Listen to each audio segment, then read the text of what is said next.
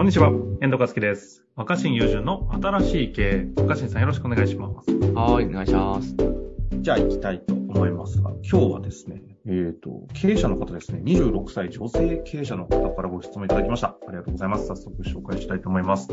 えー幹部社員の登用方法、評価の仕方について質問ですということでいただきました。長文の質問となりますのでご了承ください。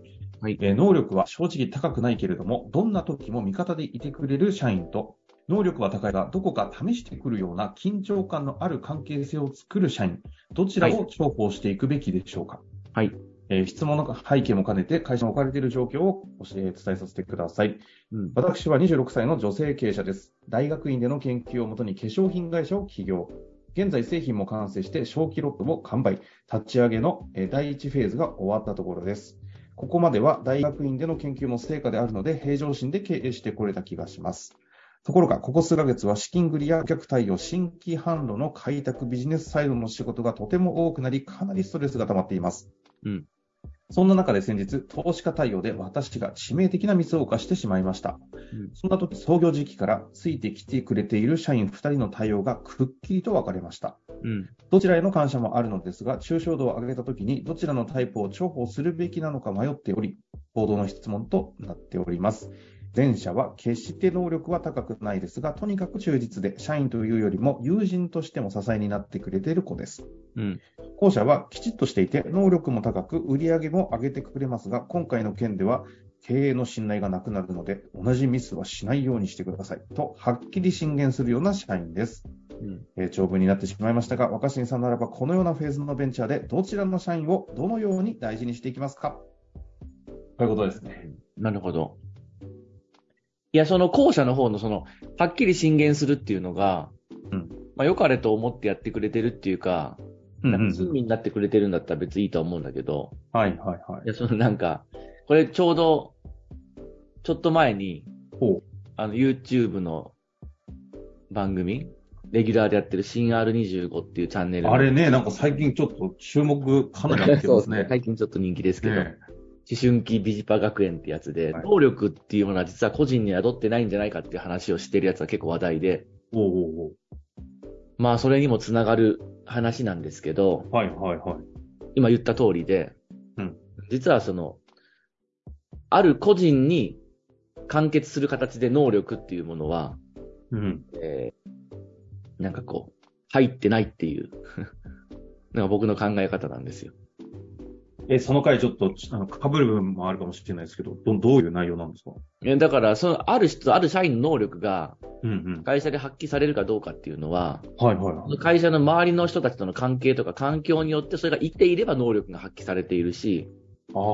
噛み合ってなければそこの場ではその能力なんていうものはもうその、そうまく発生してないわけだから、はいはいはい。だけど僕らは小学校入った時から出席番号を与えられて、うん一人一人別々になんかこう点数ついたりとか、うんうんなんかしてるじゃん。うん。はいはい、そうですね。それによってなんか個人に特定のこう、確立した能力みたいなものがあるんだと思い込んでるんだと思うんだよね。能力ってそういう認識ありますね、確かに。うん。自分固有のみたいなね。うん。だが、関係性で生きてると。うん。うんうんうんうんっていう話と、を踏まえた上で、この話にどう繋がっていくかって感じですけど、どう、だからどんな感じですか？まあ、結論言うと、うん。いや別に居心地がいい人を大事にすればいいんじゃないのって僕は思ってる。僕はあ。そっちなんだね。あ、だから関係性大事なんだ。それに対して、いや自分になんかきついこと辛いこと言ってくれる人が大事とかうんうん。言うんだけど、それは本当にだから、本当のその親身になって、あえて言いづらいことを言う役割をしてくれてるとかっていうんであれば、あーそれは、ある意味で居心地がいい関係というか、必要な関係じゃないですか。うんうんうん、そうですね。だからこの人単体ではすごく能力高いんだけど、まあ毎回その人とやりとりするときにすごくなんかストレスだなとか、心がざわざわするなとか、うんうんあの仕事はできる人なんだけど、一緒にやっていく、関わり合っていくってことについてで言うと、うんちょっとこうしんどいなと思うんであれば、それは、あの、その会社のメンバーっていうか、その会社全体と捉えたときに、うんいい能力になってないってことだと僕は思ってるんですよ。ああ、そういうことね、で、逆にその人はもっと別のところに行くと、うんもっと能力を発揮する。つまり能力っていうのは関係によって、環境によって、うん。噛み合って、引き出され合って生じてるもんだと思ってるので、ほうほうほう。うん。まあだからすごく雑な例えをするなら、うん。なんかまあ雑な例えだよ。いや、そのなんか僕らの社会における能力云々ってのは、その100、横一線に並んで用意ドンする100メートル走みたいなことはほとんどないと思ってて。ああ。まあ、100メートル走っていうのはさ、完全になんかその個人がどれぐらいの速さで走れるかってことをなんか、うん、くっきり明確にこう、見せてくれるから。はいはいはい。でも、そのなんか100メートル走で足が速い人の積み上げで仕事は成り立ってないと思ってて、うんうん。これは例えに過ぎないんだけど、うん結局そのバトンパスみたいなのをミスったら、めっちゃ足速い人たち同士で走っても失格になるわけじゃん。確かにそうですね。よ世の中の仕事ってその程度、その、その程度っていうかそういうもんだと思うんだよ。あだからもはやその、そうだよ。だってバトンパスミスると、あ。うん。ちょい遅れるとかじゃなくてもう終わるんだよ。ああ、確かにね。だってこのもう決められたラインの中でパスが回らなかったら、はい。それまで1番で走ってても、1番から2番になるぐらいじゃなくて、うんうん。うん、失格じゃん。確かに。そんぐらいこう、チームで仕事をするっていうことは、チームで仕事をするというよりは世の中の仕事ってほとんどチームで成り立ってるから。そうですね。うん関係性ない仕事なんて仕事ないし、例えば、あないですね、の、なんかソロでやってるアーティストだって、うん。曲作る人や編曲する人や、もっと言うとステージ、えー演出してくれる人とか、すべてのいろんな人との関係がないと、その人がステージに立ってスポットライトを浴びることもできないわけじゃん。確かに。うんだから、その完全に個人で完結する仕事ってあんまないと思うね。まあ、100もっと100メートル走は、あたりあるいは大学受験の時のなんか点数って完全個人に紐づいてるから、うんうんうん。まあ、その人は頑張って勉強して、試験会会場に当日ちゃんと行って、手続きすれば、なんか、一応その人自身は合格、不合格っていう結果が出るんだけど、ああれが特殊だと思ってるのよ。あん。なことは世の中でね世の中であんま起こんないですね。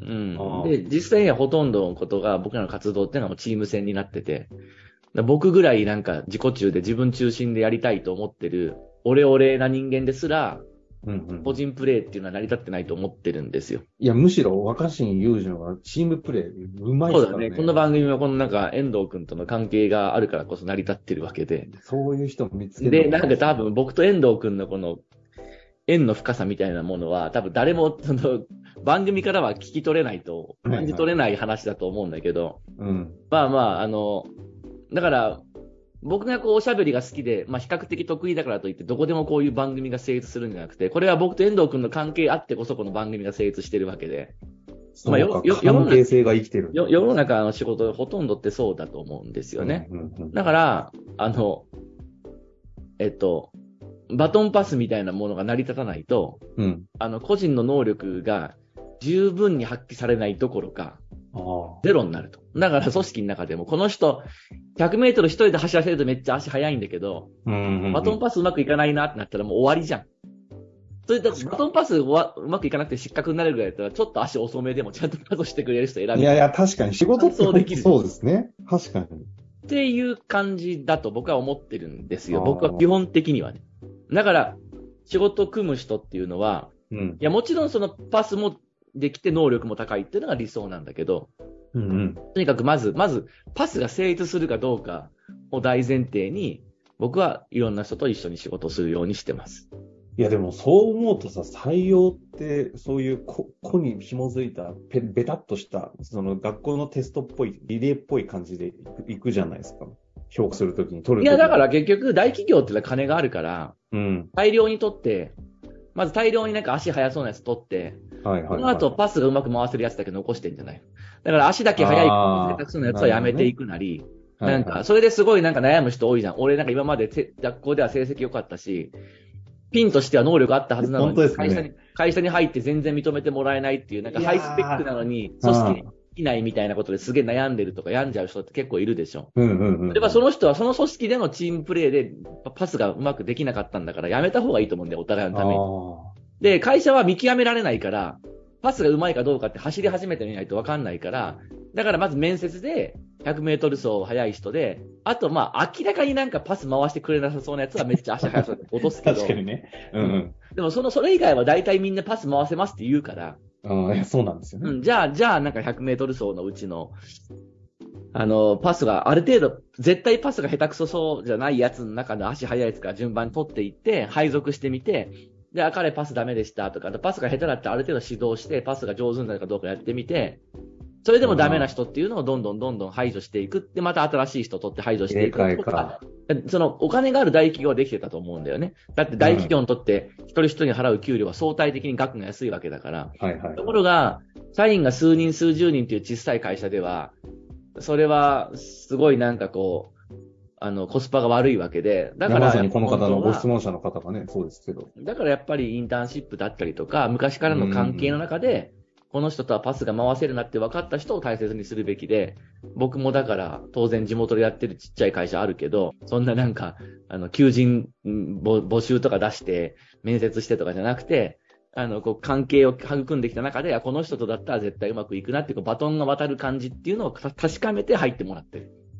そっか、能力は当然大事だけど、能力よりも関係性見て、うん。ちゃんと採用とか人を選んでね。だって、だって、だってそうじゃん、リレーでさ、ね、あの、ね、例えばリレーだって100メートル走だったら100メートル10秒か12秒から大きな差なわけでしょ？うんうんうん。だからもう10秒だったら早いけど12秒だったら遅いってなるわけじゃん、そのアスリートの世界では。はいはい。だから一見10秒の人取りたいけど、でもなんかその10秒の人取ってもさ、バトンパスできなかったら記録ゼロじゃん。うん。だったらバトンパス回る12秒の人取っておけば、いや12秒って遅ってなるかもしれないけど、その田舎の運動会とか出る分にはぶっちぎれるわけ。そうだよね。確かに。別に15秒ぐらいでも構わないのに。まあ一応その田舎の運動会だったらね。ああ、で、それ、それを、やっぱなんかこう、忘れちゃいけないのかなっていうのが僕が言いたかったことです。もう今日いやは以ーこう非常に面白い話でしたね。能力は関係性で生きるというか、上。YouTube の、ねまあそんな話他のところでもしてますんで、よければ。ぜひねもう見たこと、番組見たよってしたら同じ話でしたけどね。はい、すいません。いや、大変面白い話でした。はいありがとうございました。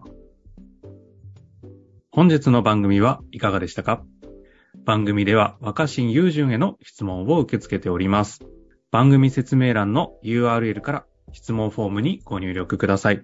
たくさんのご質問をお待ちしております。